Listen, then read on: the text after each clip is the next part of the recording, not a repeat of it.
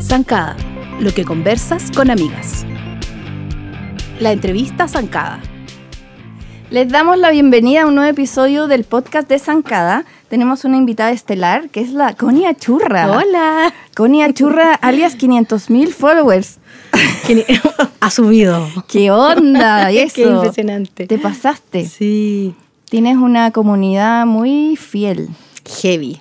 Heavy. Tú lo ves todo el tiempo. Sí. Como te hablan, tú interactúas harto, eres como súper Sí, cercana. interactúo harto. eh, la reto harto. ¿Sí? no, pero de repente me mando una así como. Como, rayas, "Ey, cálmense". rayas de cancha, sí. Ya. Sí, rayas de cancha. Porque siento que de alguna manera también es importante, pues, como un poco como Para tener una reglas, relación para tener real. una- para tener una relación real y una relación como honesta, fluida, porque también de repente se empieza como a desvirtuar un poco, ¿cachai? ujú. Entonces de repente me pego unas rayas de cancha, eh, muy divertido, pero, pero me Pero parece hacen que- bien Sí, hace bien. Para la relación. Encuentro que hace bien para la relación.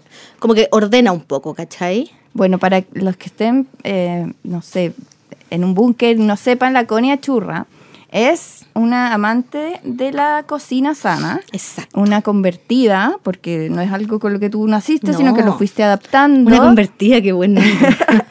y eh, convertida y, y como que evangelizas también, eh, sin, Sí. como con un ejemplo de, Sí. de, de ideas, de cosas que uno puede comer eh, para comer saludable sin eh, volverse loco. Sí, pero evangelizo si ven evangelizar, porque a mí la gente que anda evangelizando a la fuerza al resto me. Ah, pero eso sería pontificar. ¿no? Sí. No, como que en el fondo motivo, más bien. Sí.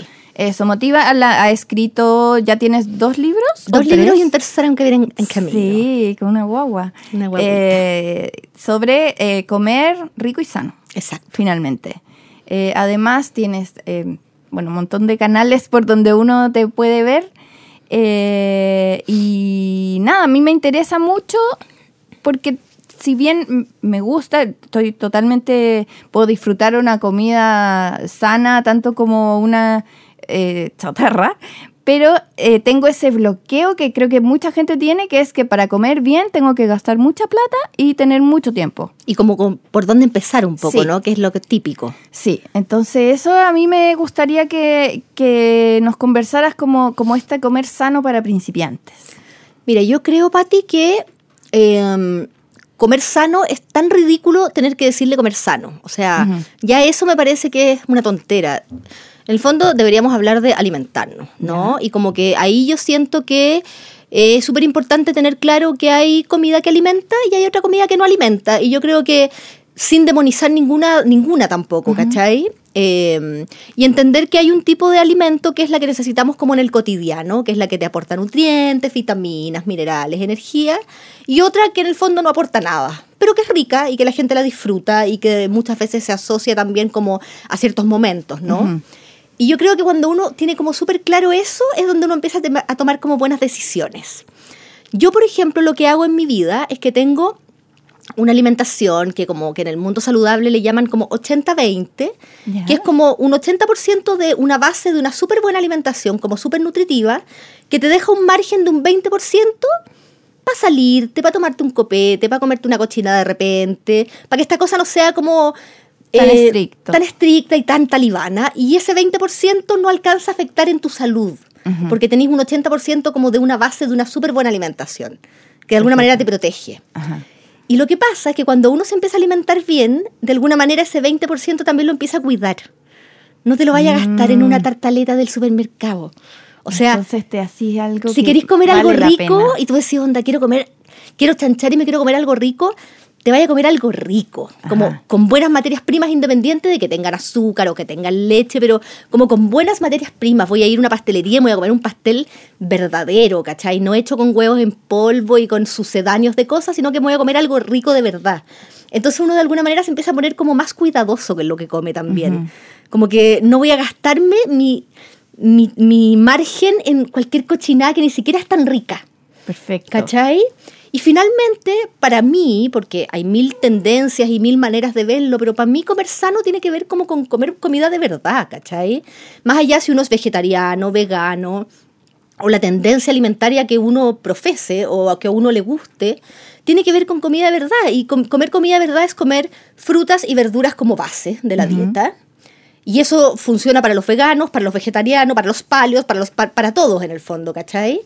Eh, y de ahí incorporar las cosas que a uno le hagan sentido. Si uno come carne o no come carne, eh, eh, cereales, ojalá siempre integrales, ¿cachai? Como de buena fuente, buenos aceites, como comida de buena calidad, ¿cachai? Y escapar de lo procesado. Y escapar de lo ultraprocesado. Ya. Porque lo procesado, el café es procesado. Okay. Porque el, no sale el café así tal cual de la, de la planta, ¿cachai? De los malos procesados, de los ultraprocesados, que en el fondo son sucedáneos de comida que tienen sabor a la comida original, tienen color de la comida original, pero tú ves la etiqueta y son 45 ingredientes que simulan parecer, no sé, una salsa de tomate, ponte tú. Cuando uno mira por atrás un frasco de una buena salsa de tomate, el ingrediente principal es tomate, sal. Ah, esa es como la, la pauta. Exacto. O sea, para identificar. Claro, si tú te quieres comer una salsa de tomate, uno piensa ya, ¿qué debería tener una salsa de tomate? Tomate. Tomate. Sal, un par de especies y tal vez vinagre o alguna cosa como preservante, ¿no? Pero si yo agarro una salsa de tomate y tiene 45 ingredientes y el número 12 es concentrado de tomate, claramente no estoy comiendo nada de tomate, ¿cachai? Entonces al final tiene que ver como con esa lógica. Eh, si me quiero comer una galleta, yo digo ya, una galleta tiene que tener algún tipo de harina, huevo, algún tipo de materia grasa, algo para endulzar cinco ingredientes, seis, siete, hasta diez podría tener si uno le pone como saborizantes o vainilla, polvos de hornear, cositas ricas. Entonces, si yo leo una etiqueta y tiene 35 ingredientes y el primero es azúcar, o sea, no me estoy comiendo nada que se parezca a una galleta. Perfecto. ¿Cachai? Entonces yo creo que ahí es cuando uno aprende eso de alguna manera activa como un radar y uno reconoce inmediatamente cuando algo es lo que dice y cuando no es, ¿cachai? Heavy. Y entonces tenéis que tener, tú vas al supermercado porque tenéis que ver las etiquetas. o eh, identificar y ya con eso. Sí, a mí me pasa que ya me sé las marcas de memoria. Ya. Un poco. O sea, sé que de salsa de tomate hay tres o cuatro que funcionan y el resto son basura. Sé que de pasta hay tres o cuatro que venden en el supermercado que efectivamente es pasta integral verdadera y no pasta blanca que la tiñen con colorante mm. caramelo. Eh, ya uno se empieza a aprender las marcas porque en Chile tampoco hay mucha variedad. Entonces. lo positivo es que tienes. Puedes investigarlas todas. Como... Todas. Y muchas veces, Patti, en la misma góndola del supermercado donde está esta salsa, que de verdad es cualquier cosa menos salsa, al lado está la otra. Mm. O sea, y no siempre es la más cara. Y no siempre es la más cara. O puede que cueste un poco más, pero en verdad la otra es una botella de vidrio que si tú cachai la cantidad de gramos, al final es, es muy parecido lo que vale en precio. Y además es una salsa que te cunde mucho más porque, porque finalmente es un alimento, por lo tanto eh, puede, ser como parte súper importante de un plato a diferencia de la otra que es una cuestión que uno echa y echa y es como nada, es como una cuestión que pegotea un poco los fideos, pero que tampoco aporta mucho, ni sabor, ni textura, porque es como una cuestión que no tiene mucha nada, pues ni consistencia, ni nada. Y en harinas, ¿qué debiéramos fijarnos? En harinas en general también, harinas que sean integrales em, y también fijarse, porque pasa que eh, la publicidad permite que por delante de los paquetes uno ponga extra fibra, 100% natural. Por delante los paquetes permiten todo. Pero tú te dais, dais vuelta un envase y ahí te dais cuenta realmente. O sea, si yo quiero comer harina integral, en un paquete de harina integral, el primer ingrediente debería ser harina integral. Entonces, si además trae grasas y, montones de otras cosas, estoy comiendo una mezcolanza que en verdad tiene un poco harina integral, pero tiene un montón de cosas agregadas. Eh, y en general eso, por ejemplo, es súper como como peligroso, ponte tú con las bebidas vegetales, que la gente siente que porque son bebidas vegetales son sanas, como por sí mismas, ¿cachai? Pero basta agarrar una caja y hay muchas que el primer ingrediente es azúcar, ponte tú. ¿Cuáles son las bebidas vegetales? Las leches vegetales, que ahora por ley no les puedes decir ah, leche porque no vienen de un mamífero y toda la weá. Ya, Entonces hay que decir bebidas vegetales. La leche de, como de almendra, de, soya, de, coco y todo. Ya. Eh, entonces siento que ahí viene confusión. O, ponte tú esta cosa de que la gente siente que porque algo es vegano o es sin lácteos o es sin gluten es sano. Cuando en el mundo del sin gluten hay comida chatarra sin gluten. Hay comida chatarra vegana. Claro, es como, o sea, no las es el Oreo- único demonio el, gluten. O sea, no porque algo sea vegano significa que sea sano. Ajá. O sea, las Oreos son veganas. La Coca-Cola es vegana. Las papas fritas del McDonald's son veganas. ¿Cachai? Y tú puedes alimentarte de eso y ser vegano, pero en tu dieta hay comido un vegetal. Entonces, más que, más que ponerse etiquetas y decir, no es que yo soy vegano, es que yo soy esto, yo creo que lo importante es como que tus bases sean frutas, verduras, legumbres y onda, como la comida que está diseñada para que el ser humano la coma. ¿Cachai? Eh, independiente de la etiqueta o independiente de si como o no como carne, de si, si soy más bien vegetariano, me parece que es tan simple como eso. Y como que el mercado siempre está tratando de complejizarlo y de ponerle etiquetas y de que todo viene como con, con montones de cosas y la gente al final se confunde y no sabe qué hacer y no sabe por dónde empezar y parece que todo fuera como terrible. Eh, entonces, como mi consejo siempre es que uno tiene que alinear sus objetivos, onda su despensa con sus objetivos. Si quiero dejar de comer tonteras, tengo que dejar de comprar tonteras. Entonces, así como que no es que las tengo por si vienen visitas, no es que no son para mí, es por si llega alguien. Mentira. O sea, si queréis dejar de comer tonteras, deja de comprar tonteras y arma tu refrigerador y arma tu, des- tu despensa efectivamente con la comida que quieres comer. ¿Cachai? Con mucha fruta, con muchos vegetales, con agua. Eh, y también la recomendación es como no apresurarse y no pretender cambiar las cosas de, de un día para otro, ¿cachai? Si tu familia está acostumbrada a comer chocapic con leche chocolate al desayuno, no podéis al día siguiente chantarles, no sé, un cuestión de avena con leche de almendras porque te la van a tirar por la cabeza. Entonces, si tu familia es seca para la bebida, entonces proponte que en un plazo de dos meses vas a eliminar las bebidas.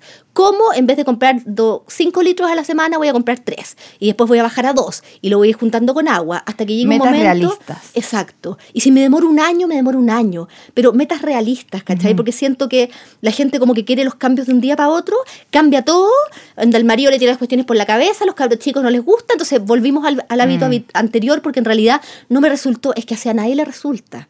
El cambio de hábitos tiene que ser pausado, hay que ir poniéndose metas realistas a corto plazo y cuando ya lográis una es como ya, bacán. Ahora los tengo tomando agua, entonces vamos a cambiar el arroz blanco por arroz integral. Bacán. Después otro pasito. Siento que es la única manera de que las cosas sean como eh, viables a largo plazo. Ya. ¿Cachai? Buenísimo, buenísimo. Eso es como en todo orden de cosas, ¿no? Como metas realistas, eh, hasta en un podcast que estoy escuchando como de cómo ganar tiempo, cómo organizarse en el trabajo, es como metas realistas. Absolutamente. Porque si no te frustras. Y eso hace que, retrocedas. Y además, no imagínate, imagínate lo que es, por ejemplo, si tenéis hijos y los tenéis acostumbrados a comer puras tonteras, de un día para otro sacárselo y ¿quién- puras cuestiones saludables. Los vais a terminar creando como anticuerpos, entonces van a odiar todo lo que se llame saludable, ¿cachai? Entonces, de a poco, onda, sácale el jamón, sácale el queso procesado y métele, no sé, palta, tomate, de a poco. Cuando ya les guste, anda haciendo cambios, pero de a poquitito. Yo creo que ese es el gran error de la gente, fíjate. Como todo así, como Ajá, todo golpe. la locura. Me encanta, yo creo que eso es como gran... eh, una característica tuya que uno te siente cercano porque no es mágico. Es que no es mágico. es como, como pausado y como hecho para tu- tus ideas y tus propuestas son como hechas para gente que igual en el día tiene que funcionar haciendo un montón de otras cosas. Exacto. Por ejemplo, con el tema del agua. A mí siempre la gente me dice, ay, ¿cómo hago que mi hijo tome agua? Yo le digo, si tu hijo está acostumbrado a tomar bebida y un- de un día para otro le chantáis agua, haz que esa agua sea atractiva. Si le vais a servir agua de la llave a temperatura ambiente, obvio que te la va a tirar por la cabeza. Entonces, si tenéis hijos chicos, no sé, cómprate una maquinita de agua que salga fría, cómprales un vaso bacán que sea el vaso del agua, que es el vaso que él quería. Entonces, ese vaso solo es para tomar agua. Eh, mantén agua eh, siempre helada, ponte tú. Mis hijas, ponte tú, toman agua pero el día entero, pero les gusta el agua extra fría, como dicen ellas. Entonces, yo mantengo, todo el mundo va a mi casa y me dice, ¿qué onda tu refrigerador lleno de agua? Es que a mis hijas les gusta el agua helada, por lo tanto, yo me preocupo de que haya mucha agua helada, porque si no la tengo helada, no toman, ¿cachai? Buena. Entonces tiene que ver como con, ¿cachai? Agüita con hierbas en un jarro bonito. Como si vaya a poner a competir algo con algo que estaban acostumbrados, tenéis que hacer que también se vea atractivo, ¿cachai? Claro. Si les vaya a sacar el flan y les vaya a chantar una manzana, onda, pela, la pica, la conviértela en algo más bonito. Haz que se vea atractiva, tan atractiva como lo otro, ¿cachai? Buenísimo. Connie, muchas gracias por. Fue como un bombardeo de buenos consejos. Es que de ideas, pues, como para que la gente las implemente. Sí, así que te agradecemos muchísimo. Te tenemos regalitos. ¡Eh! Mira, ¡Mentira! le estamos entregando a la Connie un regalo de Asunto Polera impreso, un tote bag, pero con un diseño de Katina Azócar. Es que no lo puedo creer. Una fan eh, que, se motivó. me- igual me da mono estar en bueno, lo yo puedo, misma. ocupar, lo puedo ocupar Pero tu hija o alguien que te haga promo. Es que ella es demasiado seca. Yo cuando vi la ilustración fue como que. Muy bonita la ilustración, trae una cita de la Connie y adentro Ay, hay más. Qué lindo. Mm. Adentro hay más, hay un regalo de Alma Cosmética Vegetal que viene ahí, ya tú leerás, viene con una cartita dedicada a Connie de esta, esta marca de cosmética vegetal, es larga. Puedes leerla Sí. después en no, además privado. que las chiquillas de Alma estaban en mi colegio, así que las conozco perfecto. Ay, la cookie la feliz. Sí. Así que con mucho cariño estos regalos, te agradecemos muchísimo Oh, qué la visita. Y Gracias, chiquillas nos seguiremos leyendo Sí, y pues, mirando obvio. por la red social y Obvio en que sí. Muchas gracias. Gracias, Connie. Ya, besito. Chao. Desde la casa. Ya, Pati, hola, Pati. Hola, Claudius. Nos Qué estamos calor. riendo, nos estamos riendo y Estamos eso riendo no. de algo que pasó que no vamos a contar. Que sí, pues, pero lo chistoso es que no tiene nada que ver con lo que queríamos hablar, pues queríamos hablar No. de, de otra cosa. Estuve pensando el otro día en cuando alguien se considera o se autodenomina o uno dice, ay, es que este amigo mío es como mal genio o, o ay, mi pololo es mal genio. Y como que encuentro que no es eh, tolerable. No Como, es- no, como que no puede ser una excusa. Es como decir, yo soy Ah, violento. claro. No, no podéis Claro. ser. eh, Tienes que dejar de serlo, ¿cachai? Entonces, eh, decir como yo soy mal genio, encuentro que ya quiero como erradicarlo de como una de tomarlo como una característica de alguien como aceptable. Ya, ¿qué o sea, tú dices que no, que no, no debería. eh, Tolerancia cero con los buenos mal genios. O sea, como que leí, yo creo que leí un tweet de una niña que decía como, ay, sí, mi pololo, que ya es eh, como súper mal genio. Y es como, wait, ¿por qué tenéis que soportar a un gallo mal genio? ¿Qué Claro. es eso de mal genio? Eso, es que yo creo que, eso, yo creo que por ahí va un poco la cosa, ¿no? No, no, no lo habíamos ni, ni pensado ni nada, pero ahora que lo dice, es súper violento ser mal genio, porque en el fondo estás invadiendo la paz de la persona que está al lado tuyo o que está más cerca. Y diciendo soy así, mala cueva. Claro, es como el buen violento, el buen que te pega el cornete y dice, sorry, es que yo soy así, y entonces igual tiene lo, es lo mismo, o sea, es como que le pegan a tu, a tu alma. así Te toca, claro. Cachetazo. Es como, yo soy responsable, pucha, soy así. No, pues no podí. No, yo también creo que eso es... O es- sea, uno debe aceptar, nadie es perfecto. No, y yo creo que todos hemos pasado no por- descansar en eso, quiero no, decir. No, no, no. Yo creo que momentos de. Yo también a veces digo, pucha, perdón, es que soy medio fosforito, ¿cachai? Porque es igual cuando me. cuando me. No por colorín, sino por, por, No. por prendido. Por prendido por enojón, pero generalmente va acompañado de. De un perdón, así es como no, no me puedo, no lo puedo controlar, pero en realidad siento como que me están invadiendo así. No sé, hace dos días fui a, a una notaría, tenía que firmar un papel, no, no encontraba estacionamiento para la Que ya es bicicleta. súper rico el, el trámite. No, o sea, trámite- el panorama, tengo que ir a una notaría, a menos que sea para No, comprar no, y era algo, algo muy negativo más encima, entonces era como todo mal y más encima no encuentro estacionamiento. Y llego y, y como que mm, ya estaba, andaba medio caliente porque pues, no, podía creer que, que- que no podía estacionar la bicicleta, que me echaron de una reja, tuve que irme a otra parte y es como, eh, no sé, como retrógrado el- el- el- la ciudad de repente. En el sentido, empecé a acumular un poco y llego y me, y me dice el tipo, el chip de su carnet está malo, tiene que ir a cambiarlo. Yo así, ¿por qué tengo que cambiar ¿En el chip de mi carnet? Así, ¿por qué tiene que tener un chip el carnet? Tiene una foto, le digo así. Y me empiezo a Y un calentar. número. Y me empiezo a calentar. No, es que, es que, y llega una señora como de 70 años y que era como la, la típica vieja que le ayuda a todos dentro de la Ajá. notaría. No, La es que eso es, es, es por su bien. Y yo le digo, o sea, usted dice que el reconocimiento facial es por mi bien, que todo el control estatal y todo es esta weá es por mi bien, o sea, es porque usted se ha comprado todo este totali- totalitarismo, o sea, totalitismo moderno que nos tienen controlados cada paso que damos. Eh, ¿Le parece bien eso? ¿Le pare- y entrega Ah, ya un- se llevó no. toda tu. No, pero, pero le decía, se, se lo estoy diciendo, de verdad se lo estoy diciendo porque no, en- encuentro que es súper exagerado. Llevamos, la humanidad lleva tantos años y el carné con foto ha sido la, el documento más seguro desde que se inventó y ahora no, tiene que tener chip. Y, y usted me trata casi mal porque mi chip está roto, cosa que yo no tengo por qué saber. No me mandó una alarma y no me llegó un mail ni un WhatsApp diciéndome su chip del carnet está roto. Y que lata hacer el trámite y pagar de nuevo por un carnet nuevo, porque más encima fabrican malas cosas que se rompen. Entonces, como que está. Y después, y ahí me empecé a reír y dije, eh, no, no, no me pesquen 100%, pero de verdad opino eso, le digo así. Pero usted sí cree que, que está bien que cada esquina le saquen una foto en el semáforo que está parada para ver por dónde se mueve. A mí no me gusta eso. Y tampoco me gusta el chip dentro del pasaporte y no me gusta el chip del paquete. Entonces mejor ya no me saco la foto y me ponen el chip subcutáneo. Listo. Y ahí ya después, ¿En qué y- terminó ya después terminó todo esto que eh, igual le dije, ya, pero perdona, si es que de verdad siento, siento que, que la gente no lo dice y usted me está retando porque tengo malo el chip. Y me reía también un poco. O sea, como que también cacharon que no era tan en serio y tampoco no es como que me puse a, a gritar ni nada, sino eh, hablar un poquito Llevaste más la claro fuerte. conversación como a un nivel más de, de- detrás. Sí, pero igual creo que eso es. Eso es. eh, igual ser como considerado, porque si, si yo quiero me da un ataque de furia y me pongo a gritar dentro de la notaría, los mando a la chucha porque. ¿Qué me estáis diciendo? ¿Cachai? Y te, Me- y te vuelves un viral.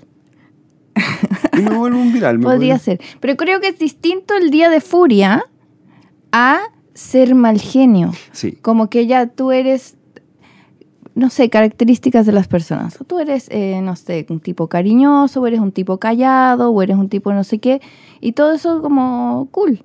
Pero no, me encuentro que sostener que eres mal genio es como una, una excusa Sí. a, a cosas que no son buenas no. para los demás. Yo ¿cachai? creo Ni que- para ti. No, yo también creo que es, que es un- una, una característica de la cual yo trataría de liberarme si tuviera, si, me, si la gente me, me dijera, no, es que este weón es mal genio y, y quedaría como el mal genio de la familia o del grupo de amigos, yo me preocuparía. Es como el weón que ronca, es como el weón que invade, ¿cachai? Claro. Me- A mí personalmente me daría, me daría lata. Y tengo que admitir que nunca he estado con una persona mal genio tampoco de pareja ni nada porque no aguantaría tampoco. O sea, una cosa es ser callado y no opinar mucho, pero también hay gente que se toma la libertad de la primera hora del día ra, ra, Sí, como de, ser, de ser mal genio, gruñón, ¿cachai? Entonces, uno con ternura puede decir, ah, es gruñón y no sé qué, pero igual yo creo que de partida encuentro súper raro despertar gruñón, para mí y para la gente que me rodea. O sea, yo conozco más el silencio que el, que el gruñón. eh, ¿Cómo se diría? Que el gruñido. Que el gruñido. pero es... Igual yo creo que yo me preocuparía si, si, si alguien diría, no, este bueno es mal genio. Ajá. Pero siento que está normalizado. Entonces la invitación es a poner ojo. Cuando uno dice, eh, ay, mi pololo es mal genio, es como, no, no, No, no, no tienes bien. por qué soportar No, para nada. eso. Ni tú tampoco, ah, es que yo soy mal genio. Es como que no, algo está incomodándote todo el tiempo. Sí, pues. eh, y, y, y tampoco le pasa bien la persona mal genio. No, yo creo que no. Pero claro, generalmente no, no. Es más el trabajo probablemente de cambiar eso a, a largo plazo que. Pero yo creo que un atributo, o sea, es una, ¿es un atributo eso? ¿Se le No, diría una- atributo? No, una es una, una característica. característica que a Un mí. defecto. Pero una característica, Una mal que mal, característica. que yo creo que igual es, es verdad que, que hay que preocuparse, creo yo. Si vivimos en sociedad. Si Claro, si eres un buen ermitaño que vive, mismo. ándate al bosque y, y enójate con los árboles. Claro, porque lo que pasa alrededor es que uno anda como pisando huevos. Para que no se sí. enoje más, o, ¿cachai? Como, es, es como muy de los, no sé, de otra época, yo creo, como papás de otra generación, como que, no, es que mi papá se va a enojar.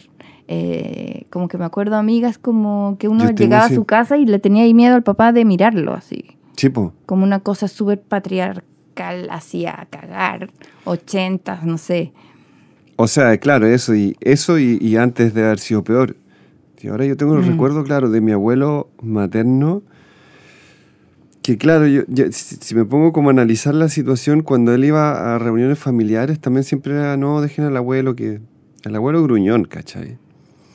Y el abuelo gruñón había sido un bacán toda su vida y toda la weá, pero claro, ya estaba enfermo, estaba casi ciego, entonces no veía ni siquiera quién se le acercaba, escuchaba este ruido terrible de miles de pendejos en la Bueno, casa. Pero ahí lo estaba pasando mal. él. Él lo estaba pasando mal, pero al mismo tiempo también tenía los tíos que estaban igual de enfermos y no sé qué, y eran nanay, po, bueno, eran buena onda, Mm. ¿cachai? Eran como que te abrazaban o, o que te preguntaban cómo estás o como que, no sé, pues te tomaban en brazos. Este era como que había que alejarse un poco. Como llegó. Darth Vader, así el aire se congelaba.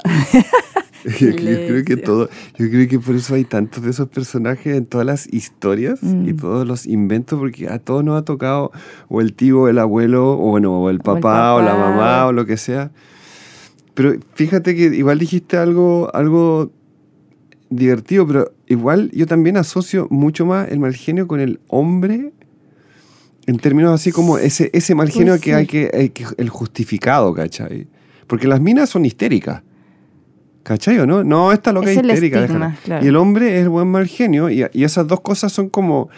Y creo que es más Ajá. perdonable el mal genio que, el, que, el- que la histeria.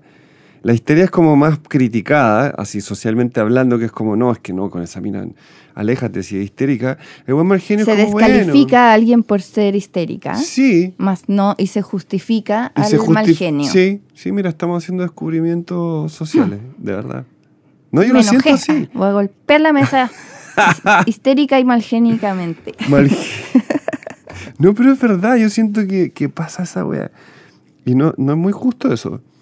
Porque es como, como también hay gente que justifica otra, otras actitudes también que en el fondo no deberían ser justificables. pues, bueno, o sea, toda la te, te doy la razón. No te voy a poner histérica pero no. Yo me reconozco en episodios mal genio y, y me, me caigo súper mal, ¿cachai? Porque uno caga la onda, como Sí, po. del ambiente. Sí, po, sí. Y después te das cuenta y te arrepientes y te da pena. Pero tú pides Eh, disculpas. Sí, porque, o sea, si no lo he hecho alguna vez, perdón. ¿no? Ya.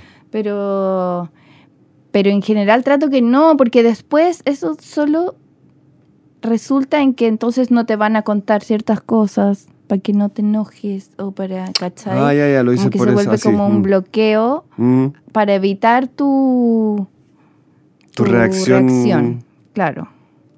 Ya. Entonces como una, una lucha, creo como de uno mismo, eh, de, de no caer en esa justificación, "Ah, es, que, es que soy un poco mal genio, o es que... Y, eh, y no tolerar, sobre todo lo pienso como en parejas eh, tempranas, como, Sí, yo creo que, o sea, como bueno. actitudes así, como no, no tienen por qué soportar a alguien que así es en el pololeo cuando es todo mariposas, Imagínate eh, cómo, va a ser cómo va a ser después. después, Qué ¿cachai? miedo, sí. Pero Entonces, eso lleva, eso, eso yo creo que lo pu- puedes llevar a, a muchas, a- o sea, muchas como características de la otra persona. O sea, todo lo bueno como que se mejora cuando uno está recién empezando y todo lo malo se hunde un poco, ¿cachai?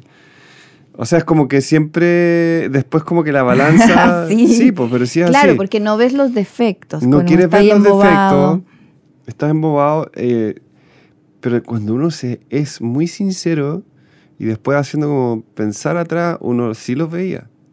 Y sí, lo- y sí, y sí lo pensaba también, pero es- uno como que prefiere hacerse el weón ante uno mismo, así. Porque pesan más las hormonas y... Que muchas veces la necesidad de no estar solo y todas las, las weas que, que- que- que hacemos como humanos de repente porque... Pero es muy humano, no podéis ser no, como... si nadie es tan superior como para decir, no, yo, o sea, cuando le pillo un defecto y, y- y Claro. lo, pa- lo paro en seco o lo mando a terapia porque no lo vas a hacer en los primeros Mm. meses, pues, o sea, es como... Pero si pero descubres que te molesta eso, yo creo que, o sea, yo creo que alguien mal genio es muy difícil de cambiar también, o sea, tiene que estar dispuesto o dispuesta Ujú. a, Hacer como un switch de como en verdad. que- sí, y a tratarse también, o sea, ¿Por porque qué me creo que- molesta tanto todo? Es, es como, es claro, porque en el fondo eso es como un mini enojo constante con el mundo, Sí. ¿cachai? Entonces como que siempre es como que el bueno se siente injustamente tratado y no sé qué cuestión. Y, o sea, de mí a veces la gente lo ha opinado porque yo soy alegón, ¿cachai? A mí no me- Ujú. me, carga la injusticia cuando yo siento de que alguien está pisoteando a otra persona o a mí, no necesariamente es a mí, sino puede ser a otro y veo que alguien actúa mal con respecto a... le falta el respeto a algo o a alguien puta, yo me empiezo a poner serio, ¿cachai? Y empiezo a, a hablar con garabatos, a hablar más duro porque me carga. así, Ujú. Como que trato de luchar en contra de eso. Y hay gente que interpreta y dice, ah, pero déjalo ser, ¿cachai? No, pero claro, es que no tiene que ver con, con tus batallas, con tu, tu fuerza No, para la manera igual de y... la manera de expresarse igual. Claro, es, es más bien como con, tu- con tus seres queridos, con tu Sí. círculo cercano, como que ser eh, mal genio no, no hace feliz a nadie. No, y además que también me pregunto cuál es el, el propósito de, de echarle a perder la onda a la gente que más quiere. O sea, igual ah, es una cosa que, que no creo que sea voluntaria, sino que en verdad te da, hay que trabajarlo. Sí, pues, por eso yo, yo de verdad recomiendo que si uno es el, el famoso mal genio de la familia o tu mujer o tu, tu, tu hombre dicen que eres mal genio, creo que preocúpate así, porque de verdad creo que no es nada, o sea, no es nada que no te vaya a llevar después a tener úlcera también más encima y estar como pasándola mal en la vida. Mm. Bueno, tratemos de ser buena onda entonces. Buen genio. Buen genio.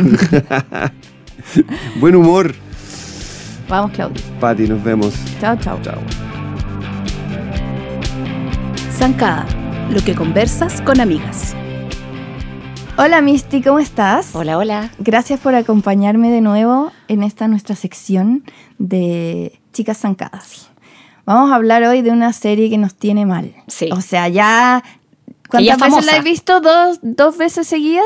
Sí, Estamos hablando de Fleabag, esta serie inglesa que se llevó un montón de Emmys, que sorprendió a mucha gente, pero tú la habías visto ya. Y tú Yo me la recomendaste y yo caí. Sí.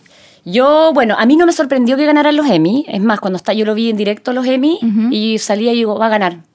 Y ganaba. Era así como, me acuerdo que mi, mi marido me decía, pero ¿cómo sabéis que va a ganar? Es que es obvio que va a ganar porque es, es una serie demasiado buena. Es como que había muy buenas series en ese momento. Sí. Nominadas también.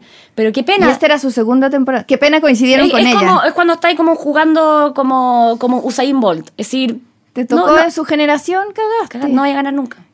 Es lo mismo. Fleabag Claro. es Usain Bolt. La, la, creadora es Phoebe Waller-Bridge, Bridge. Sí. una inglesa que está detrás de varias series. Sí. Crashing, Crashing. me dijiste en Netflix, Sí. donde actúa también.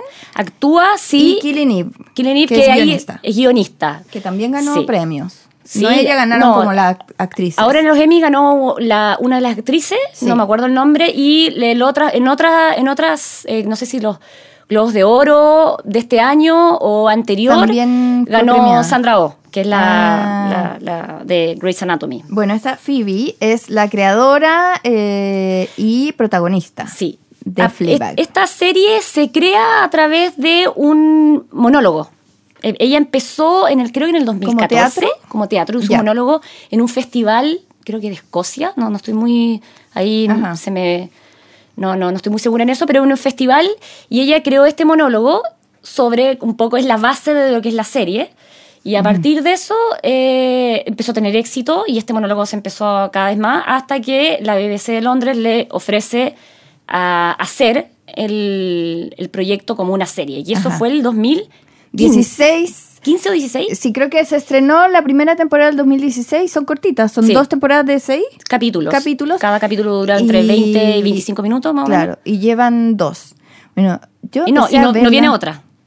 ¿De verdad? Sí. ¿Confirmado que no? Confirmado que no. Ah, bueno, porque yo vi el final y dije, creo que esto es el final. Sí. Pero es perfecta, es como un es una serie con una, un- una línea narrativa, pero es como que fueran gags. Sí. como talla, talla, talla. Es como la mina es un genio. Como que hay unas bromas. e- Esto me hace sentido que dices que parte de un monólogo porque ella habla a cámara. Sí. Hace esto que, es, que llaman como la cuarta pared. Sí, botar la cuarta pared, algo así. Claro, como que tú, tú miras al público y como era en alta fidelidad. Sí. ¿Te acuerdas John Cusack? Bueno, hay gente que le carga eso. Sí. Eh, Ay, no me gusta cuando hablan al- a mí. A mí siempre me ha gustado. Y A creo que ella lo hace de manera maestra. cómplice. Sí. Y ella es que tiene una gestualidad, como su cara, es como, como unas pequeñas sonrisas o como que raro, como cosas que seguramente nosotros hacemos en nuestra mente Sí. cuando algo pasa y es como, uy, qué raro Sí. esta persona con que me topé o chuta. Claro, como Eh, que ahí uno como desactiva los músculos y no lo hace, pero ella lo hace. Sí, o quizás lo hacemos y no nos damos cuenta Sí, igual yo creo que uno siempre lo hace, pero trata como siempre Sí. como de, de pararlo. Pero ella de que lo pase viola. Y siempre mira la cámara, y siempre la mira la cámara. No, sí. eh, eh, bueno, y además lo otro es que creo que la primera temporada, ella, bueno, es la creadora, es la guionista, fue la directora y es la protagonista. Y en la segunda temporada, lo único que, de- como que es, es decir, no es ¿Delegó? lo único, porque en verdad estas series, oye, trabaja mucha gente, no es Ajá. solamente ella, eh, delegó la dirección. Ya. Sí. Es muy buena Y también. la ahí se juntó temporada. con Amazon.